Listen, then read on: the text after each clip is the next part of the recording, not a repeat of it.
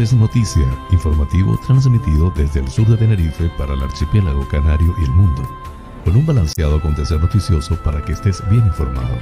José Francisco González te brindará las noticias de una manera agradable y sin sobresaltos para que estés al día. Canarias es noticia porque la información es poder. Jueves 19 de agosto del 2021. Amigas y amigos, sean todos bienvenidos a este espacio informativo transmitido desde el sur de la isla de Tenerife por NDQ Radio Tenerife 107.6 FM en el dial y en streaming por todas sus redes sociales a las 8 y 18 horas. Desde Ico de los Vinos transmite Tenerife VIP a través de la website www.tenerifevipradio.com Emite el noticiero a las 8 y 20 horas hora canaria y puedes acceder al programa en streaming también por el portal hellocanarias.es con las noticias más importantes del archipiélago canario, nacionales de España e internacionales. Soy José Francisco González y estoy muy complacido de llevarles este formato intentando les resulte balanceado, neutro y agradable a pesar del convulso mundo en que vivimos. Dicho esto, manos a la obra.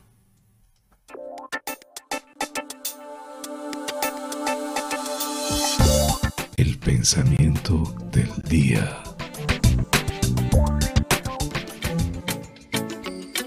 Si exagerásemos nuestras alegrías, como hacemos con nuestras penas, nuestros problemas perderían importancia. Esta cita, pronunciada por el escritor francés Anatole France, nos da fe de que solemos dar más importancia a lo malo que a lo bueno. ¿Por qué no cambiamos nuestra mentalidad?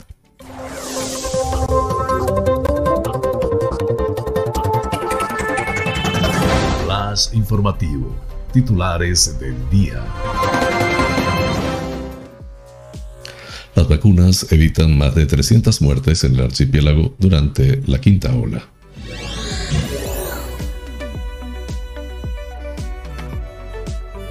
China reclama al Estado una acción conjunta para ralentizar la escalada de las tarifas de las facturas domésticas.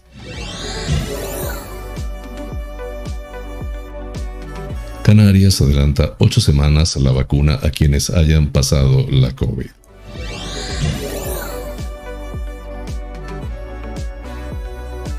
El archipiélago es la segunda autonomía con mayor consumo de helados, 3,9 litros por personas al año.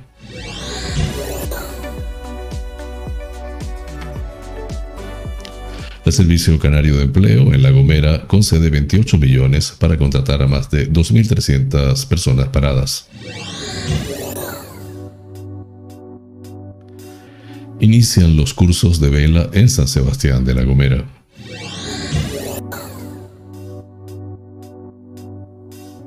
Los medios aéreos retoman los trabajos de extinción del fuego en la isla de La Palma.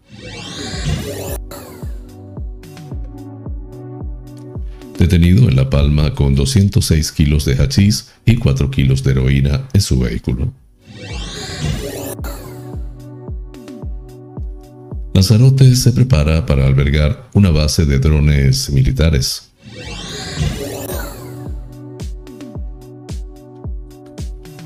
Reino Unido regresa a Lanzarote. El turismo británico lidera las cifras del mes de julio.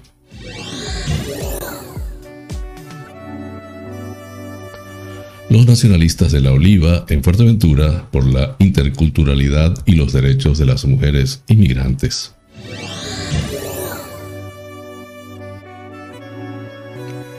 Fuerteventura, ayudas directas a autónomos y empresas en Antigua.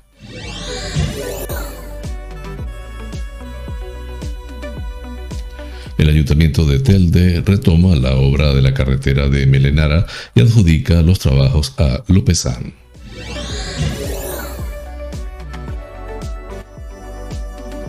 Continúa la fiesta y el despilfarro. Transición Ecológica concede 500.000 euros a la Universidad de Las Palmas de Gran Canaria para la mejora de la eficiencia energética.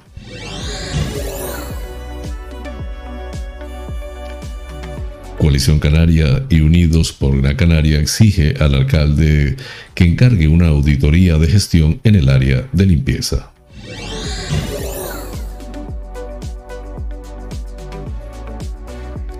El puerto de Fonsalía casi imposible. tiene caducado el impacto ambiental.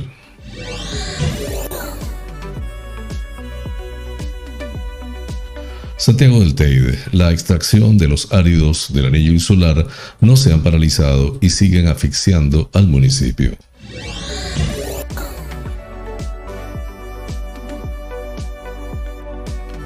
El espectáculo para bebés Arurú se presenta en el Médano este fin de semana con motivo de San Sofé.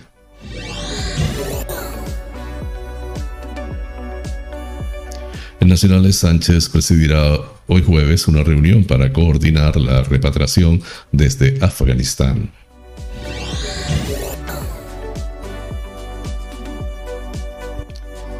Sánchez anuncia que un tercer avión medicalizado del ejército ayudará en la repatriación.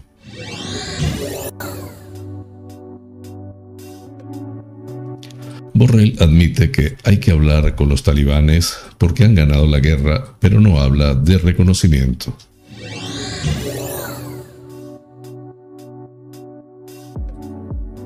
Una pitón de 3 metros sorprende a clientes y empleados de un supermercado en Sydney, Australia. Flash informativo. Noticias Comunidad Autonómica.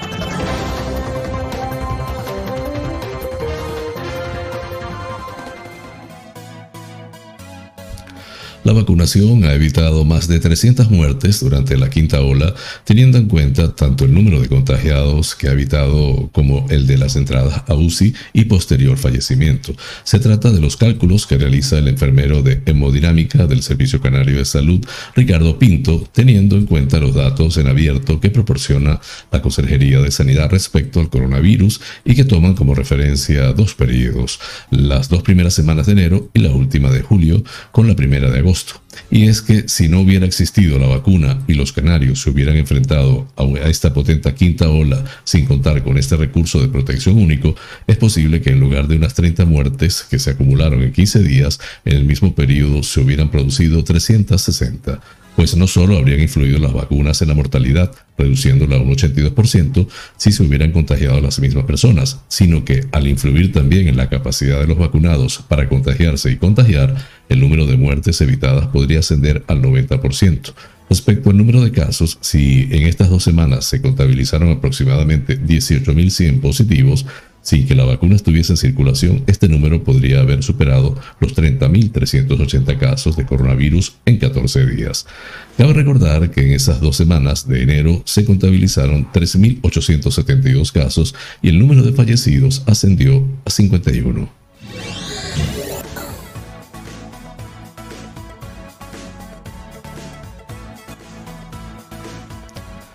El senador por la isla de La Gomera, Fabián Chinea, reclama al gobierno del estado que aplique una acción conjunta que vaya más allá de las decisiones aisladas que ha adoptado hasta ahora para contener la preocupante escalada de las tarifas de las facturas domésticas.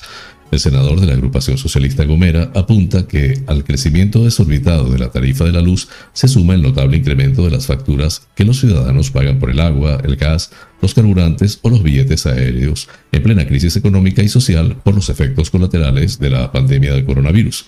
El gobierno que preside Pedro Sánchez, añade Chinea, debe tomar una decisión urgente para evitar las consecuencias que va a tener la subida de las tarifas de los servicios básicos, especialmente en aquellos hogares más vulnerables, Pese al repunte de la economía, los datos del paro siguen siendo muy preocupantes. En casi 100.000 hogares de las islas, todos sus miembros se encuentran sin empleo y 49.313 canarios y canarias siguen afectados por los expedientes de regulación temporal de empleo, ERTE.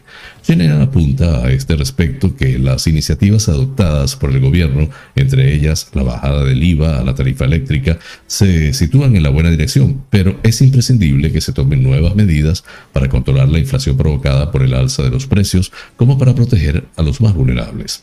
El senador de Agrupación Socialista Gomera subraya que seguimos inmersos en la quinta ola del coronavirus, con muchas sombras sobre el futuro de la economía, pese al repunte registrado en el verano, y los ciudadanos exigen y reclaman al gobierno que adopte medidas que le ayuden a sobrellevar una difícil situación que ha empobrecido a la inmensa mayoría de las familias y que ha devaluado los salarios. Y para ello, el gobierno de España debe demostrar con acciones que en esta crisis está del lado de las familias y no de las grandes multinacionales, especialmente las energéticas.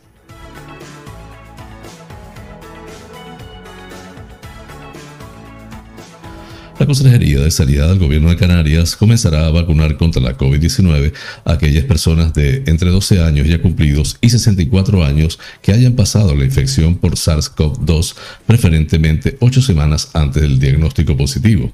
Canarias se suma así a otras comunidades autónomas como Aragón, País Vasco y Cataluña que ya han reducido de 6 a 2 meses el tiempo establecido inicialmente para poder recibir la vacuna tras haber pasado la enfermedad. Esta medida busca garantizar la, inmunización completa de aquellas personas que hayan pasado la enfermedad y se activa en este momento ante la presencia mayoritaria de la variante Delta y se puede acometer en estos momentos ya que está garantizado el suministro de dosis necesarias para la, la vacunación de este colectivo. En Canarias se estima que hay alrededor de 34.000 personas que se podrían vacunar en estos momentos, tras el cambio de los parámetros para recibir la vacuna tras haber pasado la infección, algo que resultará muy beneficioso para alcanzar objetivos de inmunización de grupo. La Consejería recuerda que, a pesar de haber pasado la enfermedad, es importante completar la pauta de vacunación para lograr una adecuada inmunización. Vacunación con y sin cita previa. Los residentes de Canarias que cumplan estos requisitos podrán pedir cita previa para recibir su dosis de la vacuna llamando al 012 o al 928-301-012 o 922-470-012 o también en la web www.canariasevacuna.com y en la aplicación Mi Cita Previa del Servicio Canario de Salud.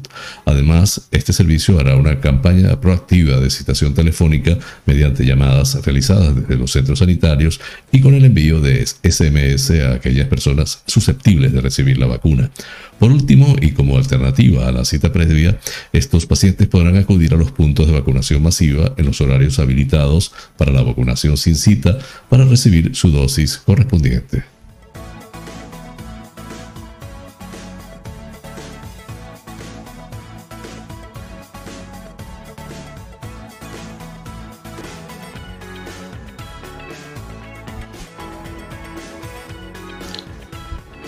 Canarias es la segunda autonomía con mayor consumo de helados, 3,9 litros por persona al año. En concreto, el estudio muestra que los factores climáticos son determinantes en el consumo de estos alimentos refrescantes, ya que la mitad anual se realiza entre los meses de junio, julio y agosto, y en las comunidades autónomas más cálidas la demanda se sitúa por encima de la media nacional, con las Islas Baleares y Canarias en cabeza. Respecto a la facturación del sector, las ventas crecieron en este periodo de referencia ligeramente por encima del volumen consumido, un 4,8% hasta situarse en los 554,6 millones de euros. El precio medio del litro de helado, 3,72 euros, experimentó un ligero incremento del 0,8%. Por otro lado, el análisis muestra que la pandemia del coronavirus ha tenido un claro impacto en las ventas de helados, que no ha sido ajeno al incremento del consumo alimentario en el hogar producido en el año 2020. Respecto a la distribución territorial, las comunidades autónomas del sur y sobre todo las islas son las que registran un mayor consumo de helados. Baleares es la región con mayor demanda, con 5 litros por habitante al año, casi 2 litros por encima de la demanda de la media nacional, seguida por Canarias con 3,9 litros de consumo per cápita. La media nacional se supera también en la comunidad valenciana, 3,7 litros de helados por persona al año región de Murcia, Andalucía y Extremadura 3,4 litros en los tres casos y Castilla-La Mancha 3,3 litros, mientras que Castilla y León es la región donde menos helado se toma 2,3 litros por persona junto a Cantabria 2,4 y País Vasco 2,5.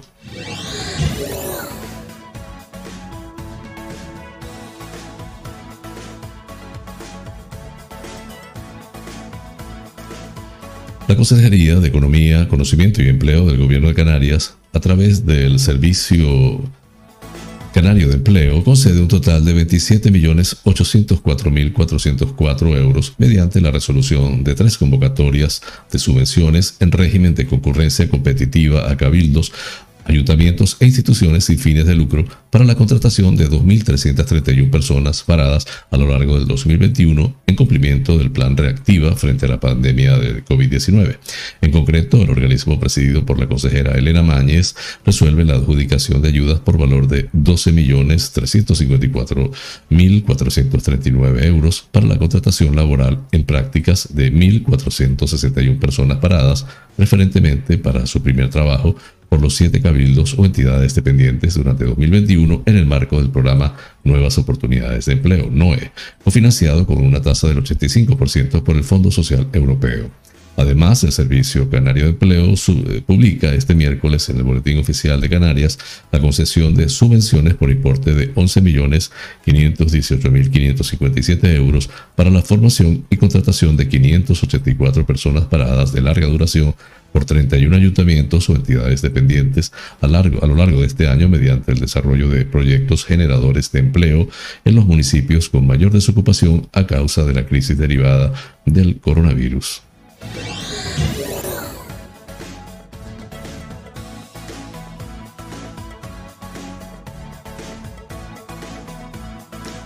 Este martes 17 de agosto iniciaron los primeros grupos de alumnos y alumnas de los cursos de vela que se imparten nuevamente en el municipio, los cuales se enmarcan en el programa de verano 2021 San Sebastián es más. Se trata de un deporte que contempla la iniciación en barcos de vela a través de clases teóricas y prácticas impartidas por profesionales de la actividad náutica.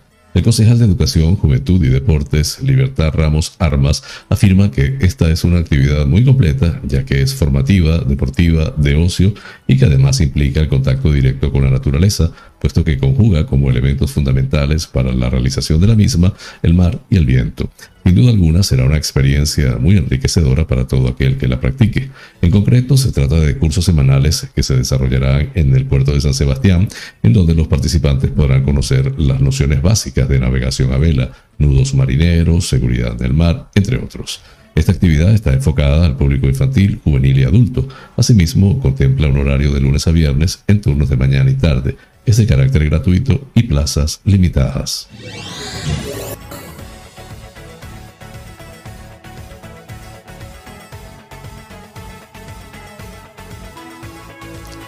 Los medios aéreos retomarán este, retomaron este miércoles los trabajos de extinción del incendio forestal declarado en El Paso, en la isla de La Palma, después de que durante la noche los efectivos de tierra hayan estado haciendo labores para apagar este fuego, según ha informado el Centro Coordinador de Emergencias y Seguridad del 112 de Canarias.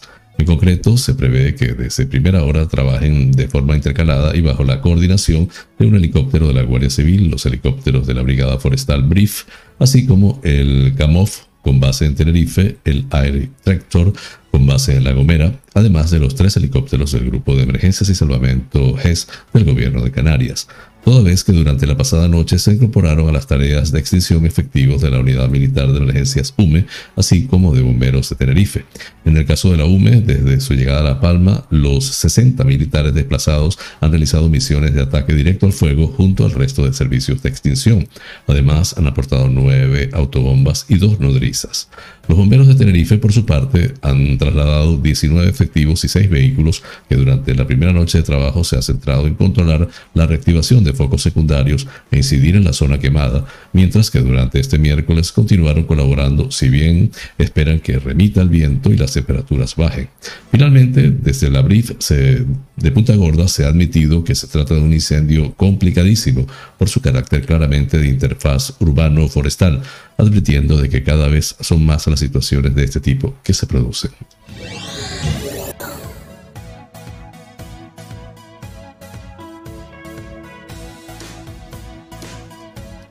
Agentes del puesto principal de la Guardia Civil de Santa Cruz de La Palma han detenido a un hombre de 39 años que portaba en su vehículo gran cantidad de droga, informa el Instituto Armado en nota de prensa. La patrulla de la Guardia Civil, llevado a cabo sus servicios de seguridad ciudadana, observó cómo el conductor de un vehículo aminoró notablemente la velocidad y cometió diversas irregularidades al percatarse de la presencia policial. Ante la grave situación de peligro que se había originado para el resto de vehículos, procedieron a la identificación de su conductor por si pudiera estar conduciendo bajo el efecto de alcohol o sustancias psicotrópicas, o auxiliarle en caso de que tuviera algún problema con el vehículo, explica. Una vez detenido el vehículo, el alto grado de nerviosismo del conductor y el fuerte olor que emanaba del interior del mismo, a lo que pudiera ser hachís o marihuana, hizo sospechar a los agentes que procedieron a registrar el vehículo. Durante el registro localizaron en la parte posterior del mismo un baúl de plástico de grandes dimensiones del que provenía el olor y que contenía numerosos paquetes de tamaño variable, de talla. Finalmente, y tras realizar las comprobaciones oportunas, se procedió a la detención del conductor por un delito contra la salud pública, interviniéndose un total de 206 kilos de hachís y 4 kilos de heroína. El detenido fue puesto a disposición del juzgado de guardia de los Llanos de Aridane en La Palma.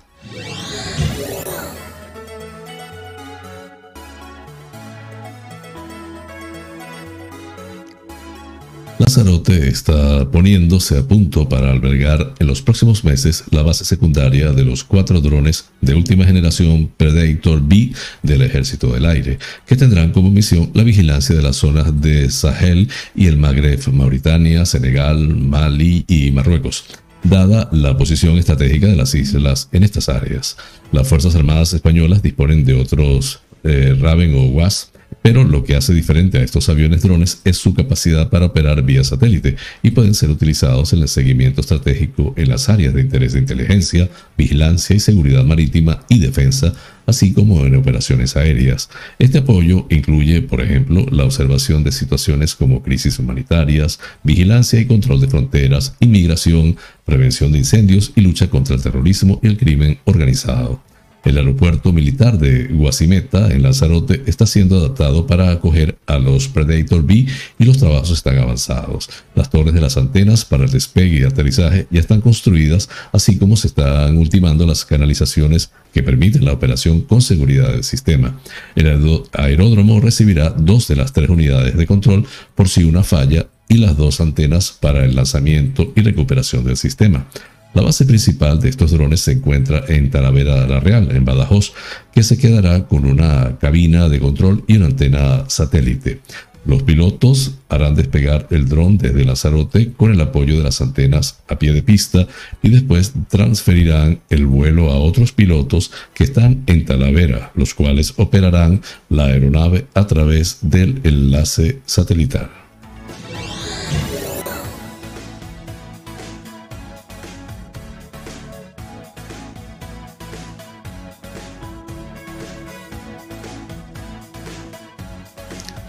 El turismo británico ha regresado con fuerza a Lanzarote durante julio de 2021.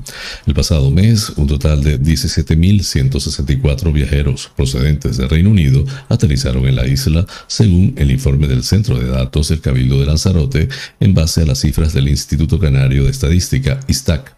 Durante julio, un total de 64.663 pasajeros procedentes de aeropuertos extranjeros han arribado a Lanzarote. El informe del Centro de Datos de Lanzarote sitúa a julio como el mes del año en el que mayor número de visitantes extranjeros se han registrado en la isla, a la espera de conocer las cifras del mes de agosto que auguran un incremento considerable de los récords del verano post-COVID. Alemania y Francia se sitúan también a la cabeza en cuanto a destinos emisores de turistas, a tenor del informe. En total, 11.842 turistas alemanes han pasado por el aeropuerto César Manrique, Lanzarote, en julio. Por su parte, los visitantes franceses han rozado los 11.000 extranjeros aterrizados en la isla. Francia se ha convertido hasta el mes de julio en el principal destino emisor de 2021, según los datos del ISTAC.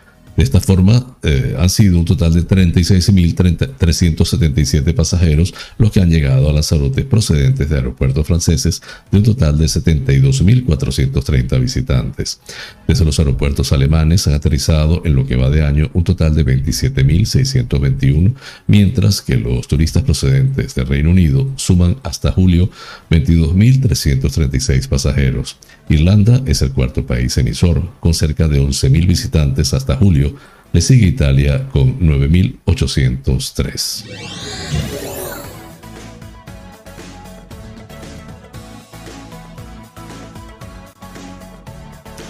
Desde Coalición Canaria La Oliva, en Fuerteventura, nos reunimos hace unos días con la Asociación Multicultural de Mujeres Mauritanas, DIMBE, colectivo fundado en 2017 y que trabaja la interculturalidad, mediación, sensibilización y la defensa de los derechos de las mujeres y niñas, entre otros, erradicar la, la mutilación genital femenina.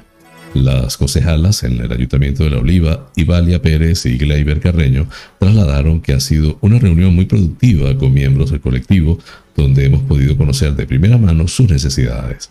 Nos gustaría dar a conocer la labor que realizan y animar a las personas interesadas a ponerse en contacto con la asociación, señaló Ivalia Pérez.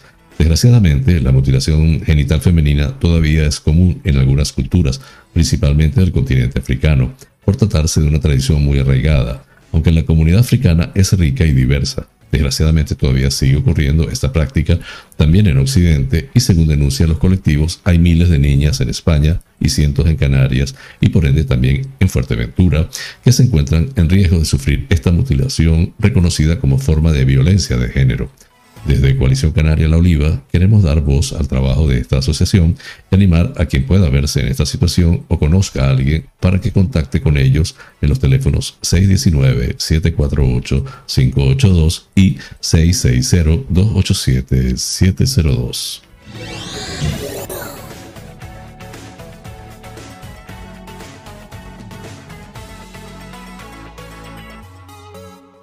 Ayudas directas a autónomos y empresas en Antigua. Desde el ayuntamiento del municipio se ofrecen un máximo de 4.000 euros para autónomos y un límite de 8.000 euros para micro y pequeñas empresas. El objetivo de estas ayudas es hacer frente a las repercusiones económicas de la pandemia por COVID-19. Está generando en el tejido empresarial de Antigua.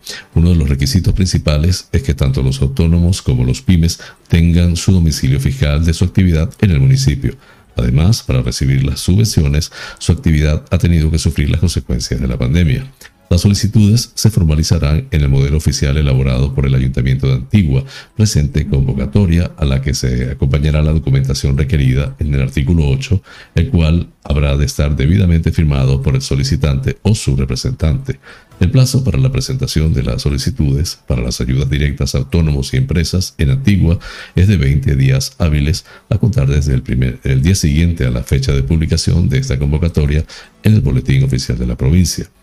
Las solicitudes debidamente cumplimentadas y documentación preceptiva deberán ser presentadas preferentemente de forma telemática, con el fin de agilizar los procedimientos en la sede electrónica del Ayuntamiento de Antigua.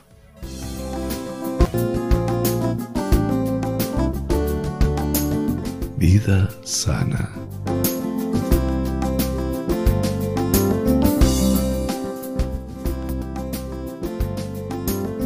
Hoy les hablaré de los beneficios de la remolacha. Más allá de las propiedades de esta hortaliza, es importante abordar qué beneficios ofrece puntualmente al organismo. Anticancerígena. Uno de los flavonoides que contiene la remolacha es la betanina, el pigmento rojo que le da su característico color, un potente agente anticancerígeno. Por ello, consumir esta hortaliza inhibe la aparición o el crecimiento de tumores cancerígenos, controla la presión arterial, la ingestión del zumo de remolacha reduce la presión arterial gracias a que aumenta la concentración en la sangre de óxido nítrico que dilata los vasos sanguíneos. Propiedades contra el asma. Quienes sufren esta enfermedad es recomendable que lleven una dieta rica en vitamina C, la cual se encuentra en la remolacha. Para un mejor efecto es ideal consumirla cruda, puede ser en ensalada o en jugo. Aporta bienestar a la piel gracias a sus altos niveles de ácido fólico y vitamina B9 Brinda bienestar a las uñas, piel y cabello, a la vez que genera efectos rejuvenecedores. Ayuda al buen funcionamiento del hígado. La remolacha es un alimento rico en antioxidantes, lo cual ayuda a que el hígado pueda desintoxicarse, depurarse y mantenerse sano. Por ello es ideal en dietas para personas con hígado graso, cirrosis o hepatitis. Aumenta la energía. Es rica en hidratos de carbono, por lo que es un alimento energético con calorías fácilmente asimilables. Por eso también es una gran aliada de las dietas de descalzamiento. Combate la inflamación. Su aporte de betaína protege las células y órganos de los radicales libres, por los que combate la inflamación y previene enfermedades crónicas. Flash informativo. El tiempo en Canarias.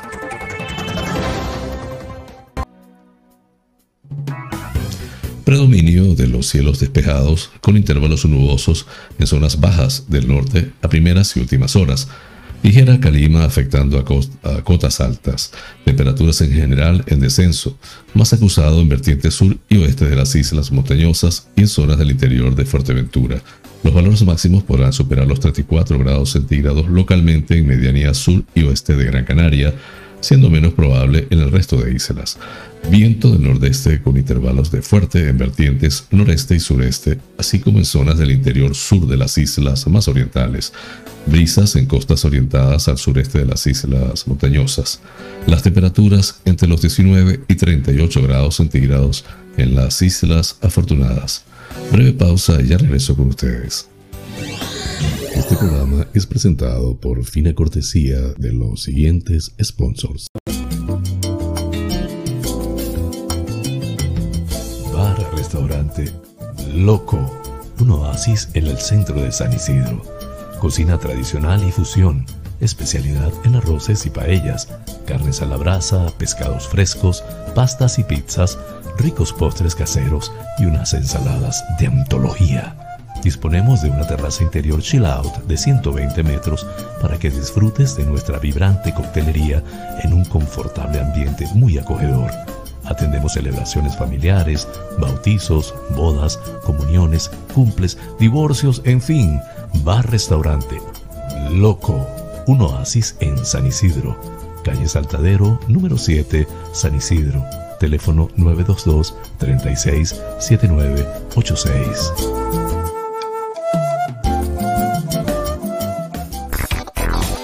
Wheeler Dealer Las Chafiras. Venta de vehículos de ocasión seminuevos con seguro, traspaso y garantía. Recibimos tu actual vehículo como parte de pago con una tasación justa. En traspasos y matriculaciones de autos de otros países somos expertos. Déjanos el papeleo y disfruta tu coche al máximo. Además, en Wheeler Dealer Las Chafiras hacemos mantenimiento pre-ITV, mecánica ligera, cambio de aceite y filtro de tu coche con un servicio profesional y a precios inigualables. Visítanos en Avenida Tembel 49 Las Chafiras, teléfono 922-736-451 o visítanos en nuestra website www.wheelerdealertenerife.com. Wheeler Dealer Las Chafiras. Ven, conócenos y compruébalo.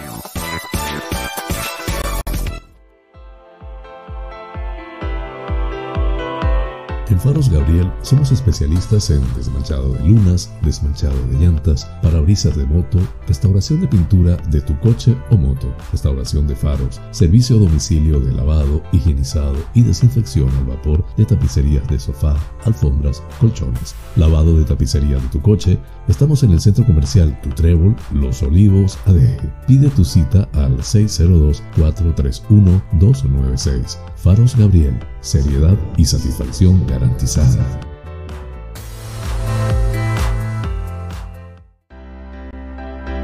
Tal día como hoy, Esfemérides.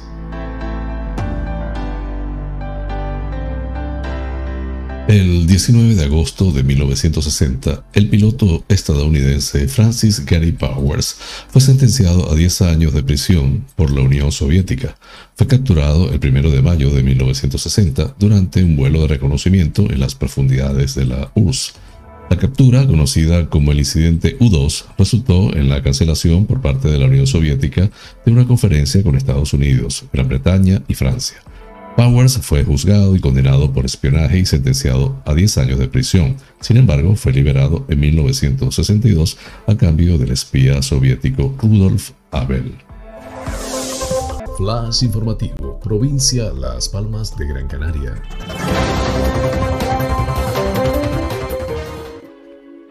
La Junta del Gobierno local, en una sesión extraordinaria y urgente celebrada en la mañana de este miércoles, aprobó por vía de emergencia el expediente en el que se adjudica la obra de ensanche de la carretera de Milenara, unos trabajos que comenzarán de manera inminente y que llevará a cabo Lópezán Asfaltos y Construcciones S.A., con un presupuesto de 427.769 euros.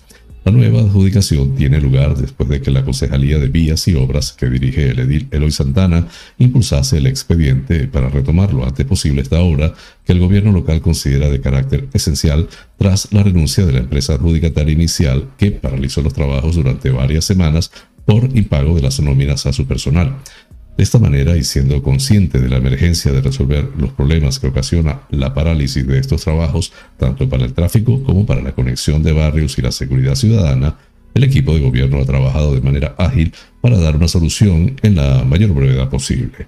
La continuidad de los trabajos permitirá avanzar en la consecución del objetivo de tener una carretera segura que aporta conectividad a la ciudad y que se desarrolla favoreciendo la movilidad sostenible con una vía que tendrá una plataforma de 18 metros de ancho, con aceras de 3 metros de cada lado, un carril bici y plazas de aparcamiento. Cabe recordar que en este momento está en proceso de licitación la segunda fase de esta obra, la que afecta al carril izquierdo en el sentido Casas Nuevas, Melenara.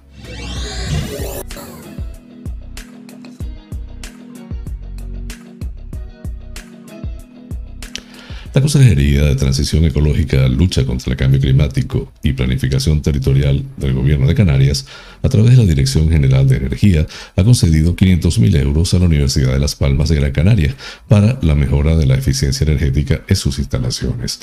El máximo responsable del Departamento Autonómico, José Antonio Balbuena, destacó que entre las actividades que se subvencionan se encuentran la mejora de la envolvente del módulo A del edificio de electrónica y telecomunicaciones, los laboratorios de termodinámica del edificio de ingenierías, la fachada noreste del edificio de arquitectura, el edificio Millares Carló de la Facultad de Humanidades y las instalaciones de la sede institucional de la universidad.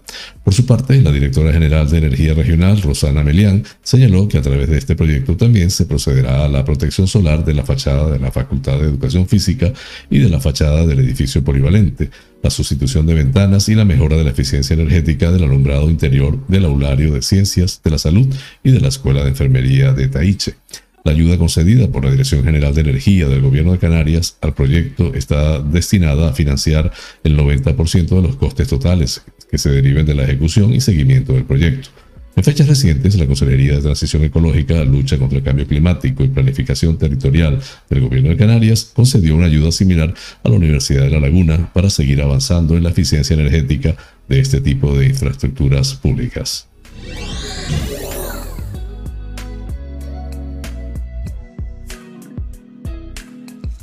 El Grupo Municipal Coalición Canaria Unidos por una Canaria en el Ayuntamiento de Las Palmas pide al alcalde Augusto Hidalgo que encargue una auditoría de gestión en la, Concejalía de Servicios Públicos, concretamente en el área de limpieza, que está bajo la responsabilidad de la Edila Inmaculada Medina.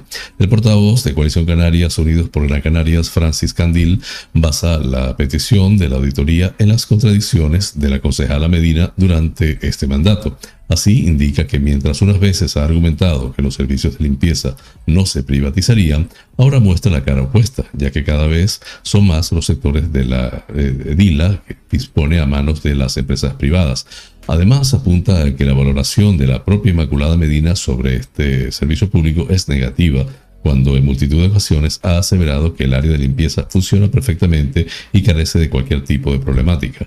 Con todo, Francis Candil señaló que la credibilidad de la concejala con respecto a los trabajadores del servicio es nula y añadió, la actitud de la concejala Medina ha provocado que su credibilidad esté a la altura del betún. No está gestionando el área de manera adecuada, como muestran las interminables privatizaciones de los sectores de la limpieza. Además, tiene al personal en contra, porque su política se basa en el donde dije, digo, digo Diego. Y su, actitud la sufrimos todos los ciudadanos de Las Palmas de Gran Canaria, que tenemos que soportar que nuestras calles estén sucias y malolientes por su falta de gestión. En ese sentido, el portavoz de Coalición Canaria Unidos por Gran Canaria pide al regidor municipal, o en su defecto al alcalde occidental, Javier Doreste, que intervenga de manera inmediata para frenar el desastre del área de limpieza y apela a que ponga sobre la mesa una auditoría de gestión en aras de solventar la grave situación que sufren los servicios públicos y su personal.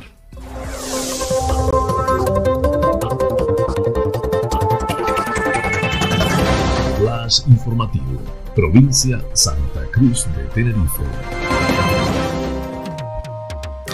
El puerto de Fonsalía casi imposible.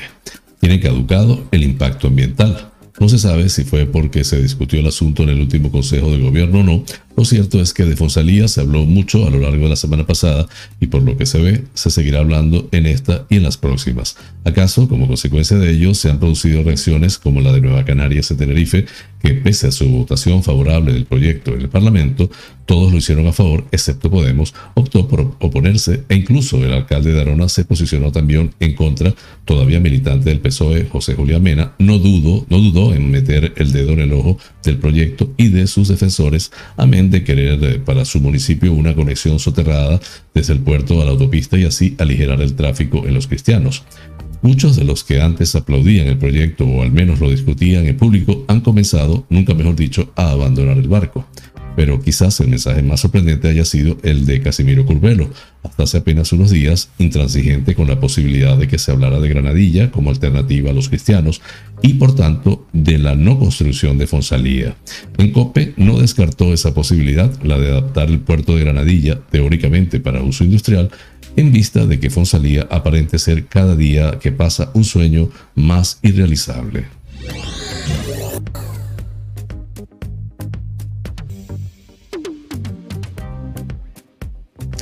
Coalición Canaria en el Ayuntamiento de Santiago del Teide ha denunciado que pese al anuncio de la paralización de los trabajos del procedimiento de áridos para la obra del anillo insular por parte del gobierno local del PP, la situación sigue igual, afectando a los vecinos, vecinas y comerciantes del municipio, ya que los trabajos no se han detenido, lo que hace que siga existiendo mucho polvo en suspensión, lo que está generando graves inconvenientes, además de una situación complicada a la población con problemas respiratorios. El portavoz municipal de Coalición Canaria, Jonathan Martín Fumero, ha criticado duramente esta situación, ya que se ha querido vender una situación en la que ya estaba todo solucionado y nada más lejos de la realidad, ya que los trabajos siguen su curso a pesar desde el ayuntamiento se haya anunciado su paralización. La continua presencia de polvo por el procesamiento de áridos, unida al calor y las altas temperaturas, está provocando una situación insoportable a los vecinos y vecinas del casco del municipio, algunos con problemas respiratorios, que ven con preocupación cómo la situación, lejos de mejorar, empeora. El edil nacionalista recuerda que el anillo insular es una infraestructura necesaria para el municipio y para la isla de Tenerife, pero el procesamiento de los áridos no puede desarrollarse tan cerca de la zona residencial. El desarrollo de las obras puede y debe ir de la mano del bienestar y la salud de nuestros vecinos y vecinas. Por ello, desde Coalición Canaria, el Partido Nacionalista Canario, han exigido al gobierno local del Partido Popular que tome de inmediato las medidas oportunas para solventar esta situación.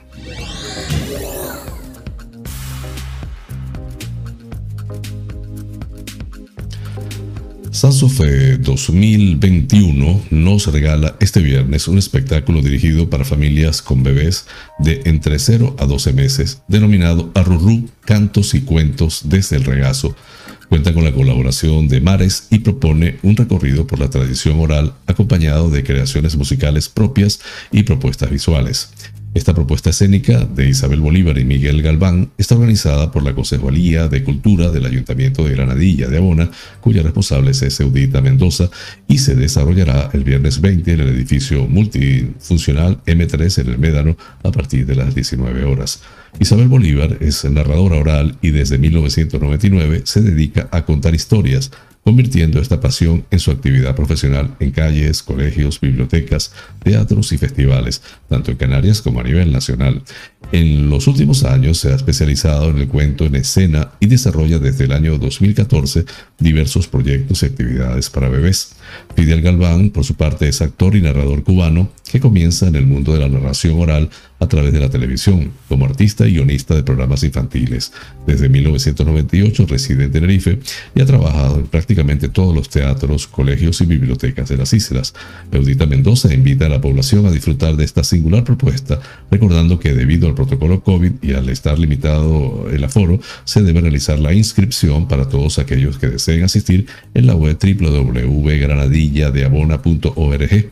Esta iniciativa se suma a la amplia programación del verano cultural del sur, San Sofé 2021, que se viene desarrollando todo este mes de agosto por los diferentes núcleos poblacionales del municipio y que se clausurará el sábado 28 de agosto con el concierto del trío Alma de Bolero.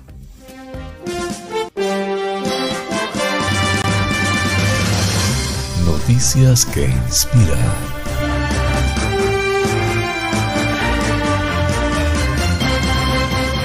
Una madre brasileña decidió cerrar las cuentas de redes sociales de su hija de 14 años. Aunque la joven tenía más de 2 millones de seguidores, la madre cree que la joven primero debe tener madurez y ser feliz antes de estar en la red, no al contrario. Fernanda Rocha Canner, de 38 años, es de Sao Paulo, Brasil, y es la madre de Valentina Rocha Canner Ríos, una adolescente que a sus 14 años tenía casi 2 millones de seguidores en sus redes sociales. Sin embargo, Rocha cree que para una persona es bastante difícil descubrir quién es a los 14 años, y cuando hay millones de personas pensando que te conocen, es más peligroso. Es más fácil perderse, dijo la madre de la joven en entrevista al medio local G1. Radical, sí. Necesario, también, dijo Rocha de la decisión que tomó, pero también comentó que fue aplaudida por otras madres y criticada duramente por los seguidores adolescentes que la llamaron posesiva, compartió a la revista Crecer. Para tomar la drástica decisión, Rocha agregó que no pasó nada puntual, en realidad era un tema del que madre e hija habían hablado. Decidí borrar su cuenta de TikTok e Instagram Aburrido, lo sé, pero nuestro trabajo como madre no es ser tu amiga y solo lo entenderás en retrospectiva. No quiero que crezca creyendo que es ese personaje. No quiero que promocione ropa de poliéster inflamable fabricada en China. No quiero que mi brillante hija se entregue a los bailes diarios como un babuino amaestrado, publicó Rocha en su Instagram el pasado 5 de julio. Valentina inició en redes sociales a los 12 años hablando del vuelo libre de aves y de su trabajo como voluntaria en rescate de animales. Su madre siempre estuvo en el proceso, pero cuando todo se desvió a contenido inútil, ella pensó que ya había sido suficiente, dijo a la revista Crecer. La joven madre agradeció el cariño de los seguidores de Valentina en las redes sociales y considera todo muy dulce, pero también nocivo, en especial para una joven que recién se está descubriendo como persona y que está en proceso de formación. En especial a Rocha le preocupaban los mensajes, mensajes positivos de elogios y halagos que llegaron a crear una imagen que pulía el ego y creaba un concepto ideal pero no realista de la joven. Rocha, que además de Valentina tiene dos hijos más, Nicolás de 16 años y Tomás de 11, dijo en su Instagram que ella es la fan número uno de su hija y que de hecho la joven puede volver cuando tenga contenido interesante para compartir. Cuando rescate la esencia de lo que hace diferente, puede iniciar una nueva cuenta. Pero este filtro de sentido común tiene que partir de su madurez, dijo Rocha. Yo elegiré. Por el momento no quiero. Va a ser algo que solo me obstaculizará y solo hará que sea peor, dijo Valentina de su regreso a redes sociales. De acuerdo a Rocha, el plan siguiente para Valentina es ir a Suiza con su hermano mayor para continuar sus estudios. La vida solo es buena cuando eres feliz, fuera de la red primero, agregó Rocha, fuente de Epoch Times en español. Flash informativo. Noticias nacionales.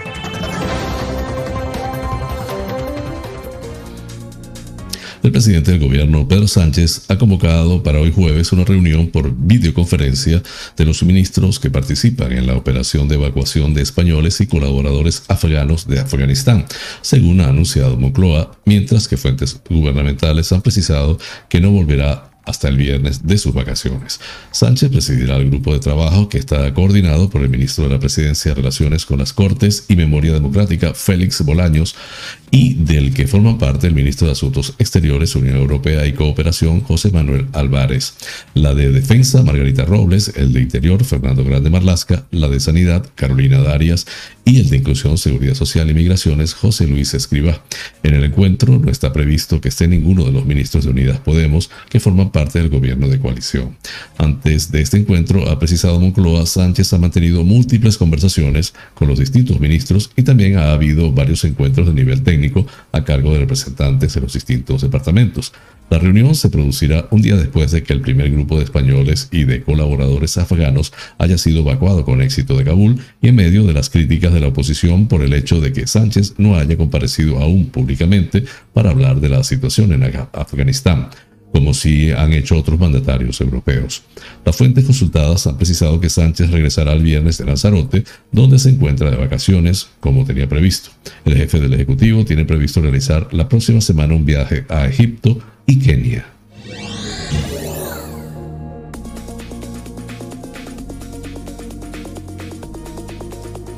El presidente del gobierno, Pedro Sánchez, ha anunciado este miércoles que un tercer avión del ejército se unirá a la operación de repatriación y que el primer avión para la evacuación de españoles y afganos que, han trabajado para España de Afganistán ha partido ya rumbo a Kabul. El primer avión español ya ha salido de Dubái rumbo a Kabul para evacuar el primer grupo de españoles y colaboradores en Afganistán, ha informado en su cuenta de Twitter. En Dubái se encuentra también un segundo A400M para participar en la misma operación y el presidente del gobierno ha desvelado que a, a se unirá una tercera aeronave medicalizada de las Fuerzas Armadas que ha partido esta mañana desde Madrid hacia Dubái para colaborar en la repatriación. Con este tema culminamos las noticias nacionales. Flash informativo. Noticias internacionales. La posición de los Estados Unidos, de los Estados miembros de la Unión Europea sobre la crisis en Afganistán va quedando clara. Este martes, tras el Consejo Extraordinario de Asuntos Exteriores, el alto representante Josep Borrell dio algunas claves de la reacción del bloque tras la toma del poder por parte de los talibanes. La Unión da absoluta prioridad a la repatriación del personal diplomático y de los colaboradores afganos y agradece la ayuda de Estados Unidos. Además, Borrell sostuvo que España se ha ofrecido a acoger a este personal en un primer momento antes de que sea repartido por el resto de socios. Lo más llamativo de su rueda de prensa en todo caso fue que admite que hay que hablar con los talibanes porque han ganado la guerra pero aclaró que esa apertura al diálogo no implica reconocimiento, sino que las conversaciones tienen que encaminarse a asegurar la salida del personal. Los siguientes pasos se dirán, dijo, en función de cómo el nuevo gobierno afgano respete las normas internacionales. No es cuestión de reconocimiento oficial, sino de tratar con ellos.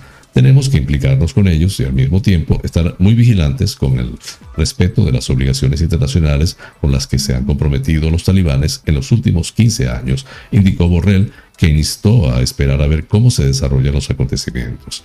Aunque pasó de puntillas por el tema, Borrell también se refirió al asunto de los refugiados y anunció apoyo a los países fronterizos para la gestión de los flujos migratorios sumándose a la tesis de Merkel, quien considera que la llegada a Europa debería ser el segundo paso. El alto representante esgrimió que la ayuda humanitaria a Afganistán tendrá que incrementarse dada la situación. Por otro lado, Borrell acompañó el discurso de Joe Biden sobre por qué se ha llegado a este punto. Hay que extraer muchas lecciones y reconocer que se han cometido errores, sobre todo en cuanto a la evaluación de la capacidad de resistencia del ejército afgano, entrenado y financiado con millones de euros, comentó el alto representante.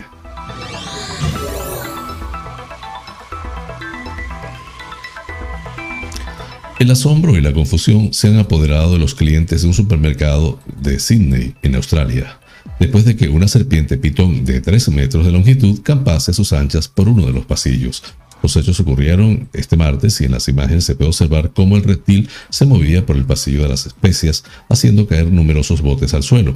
Afortunadamente para clientes y empleados del establecimiento, una de las compradoras que se encontraban allí, Elaina Alati, es eh, rescatadora profesional de serpientes y pudo sacar al animal de forma segura de la tienda. Después de asegurar que la pitón solo quería saludar, a Guardian Australia, Alati explicó que esta llevaba ya un rato escondida detrás de las especias y que decenas de personas debían haberse, topado con ella por allí. El personal acordó, acordonó el pasillo mientras Alati fue a su casa a recuperar su equipo de rescatadora voluntaria de serpientes. Una vez de nuevo en la tienda se llevó al animal y lo soltó más tarde en unos matorrales cercanos, ya fuera de peligro.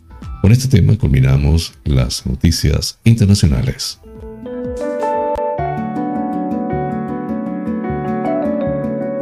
Los astros hablan. Un viaje por el maravilloso mundo de los signos del zodiaco. Aries, este día podrás poner toda tu atención en los asuntos importantes que requieran de tu idealismo y de tu manera altruista de ayudar a los demás. Todo ello sacará a relucir tus potenciales ocultos que muchas veces no utilizas con tanta asiduidad como precisas. Tauro. Es un día muy indicado para poner todo tu empeño en aclarar malentendidos y en llegar a acuerdos con personas importantes en tu vida. Para ello, utiliza tu forma intuitiva de realizarlo. Todo depende de ti y de tu manera de comportarte. Géminis. Es un día para ser una persona altruista y abnegada que preste atención a las personas que necesitan de tu apoyo y cariño y que están a tu alrededor. Notarás desde tu percepción quiénes son y de qué manera puedes ayudarles. Cáncer. Estás en un día en el cual podrás aprovechar tu propia alegría interna y las ganas de repartir felicidad a tu alrededor para utilizar toda esa dinámica tan potente que tienes hoy a tu servicio. Por eso, pon tu intensidad en hacer felices a los demás. Leo, en este día te darás cuenta de que precisas mucha estabilidad a tu alrededor y también necesitas tener un ambiente agradable en tu vida familiar y hogareña podrás tratar con profundidad asuntos de temas económicos y de finanzas en general. Virgo, es un día para poder aprovechar la gran energía que mueve tus ideas y tus palabras, porque de esta manera tan profunda podrás llegar al corazón de los demás, y esto es lo más importante para lograr un entendimiento mutuo y que perdure en el tiempo. Libra, será un día en el cual podrás poner más empeño y atención a ciertos temas relacionados con asuntos profesionales y de ganancias económicas de las mismas. Podrás poner mayor acento en solucionar algún tema pendiente y a ingeniártelas de forma productiva. Escorpio, es un día en el cual sentirás que debes dar el do de pecho en tus iniciativas y en la puesta a punto de tus ideas y en la marcha y progreso de tus planes. Es por eso por lo que deberás dejarte llevar por tu intuición y por la inspiración interna. Sagitario, es un día para aprovechar que tienes la oportunidad de poder solucionar antiguas pautas y emociones no resueltas de tu pasado, lo que significa que sentirás que tu gran dinámica de actuación se verá fortalecida por tu buen corazón y tu percepción interna. Capricornio, es un día para poder poner todo el interés y la atención en asuntos relacionados con las nuevas metas que has planificado para días sucesivos. Podrás contar con el apoyo de personas afines y así entre todos os beneficiaréis mutuamente. Acuario, necesitas tener la máxima conciencia en tus planes profesionales y sociales, ya que necesitas que todo lo que lleves a cabo lo pases por un filtro de atención y de mucha intuición. De esta manera será más fácil que resuelvas todo con mayor precisión. Piscis es un día muy especial para aprovechar tu gran filosofía de vida y tu buen corazón, porque de esta manera proyectarás toda tu armonía y espíritu positivo en los planes novedosos que realices y esto será beneficioso para todos, lo que os ayudará enormemente.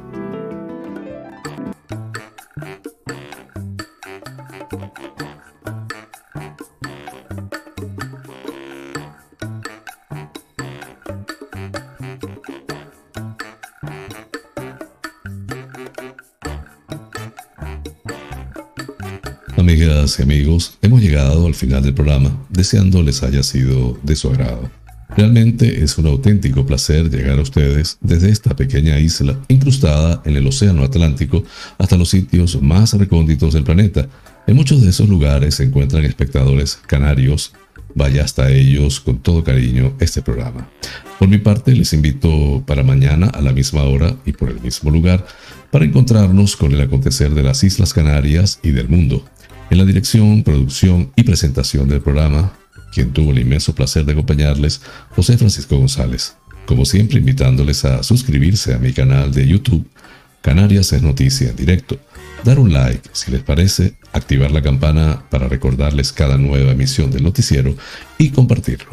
Así pues, me despido con la eficaz frase, es mejor ocuparse que preocuparse. Hasta mañana.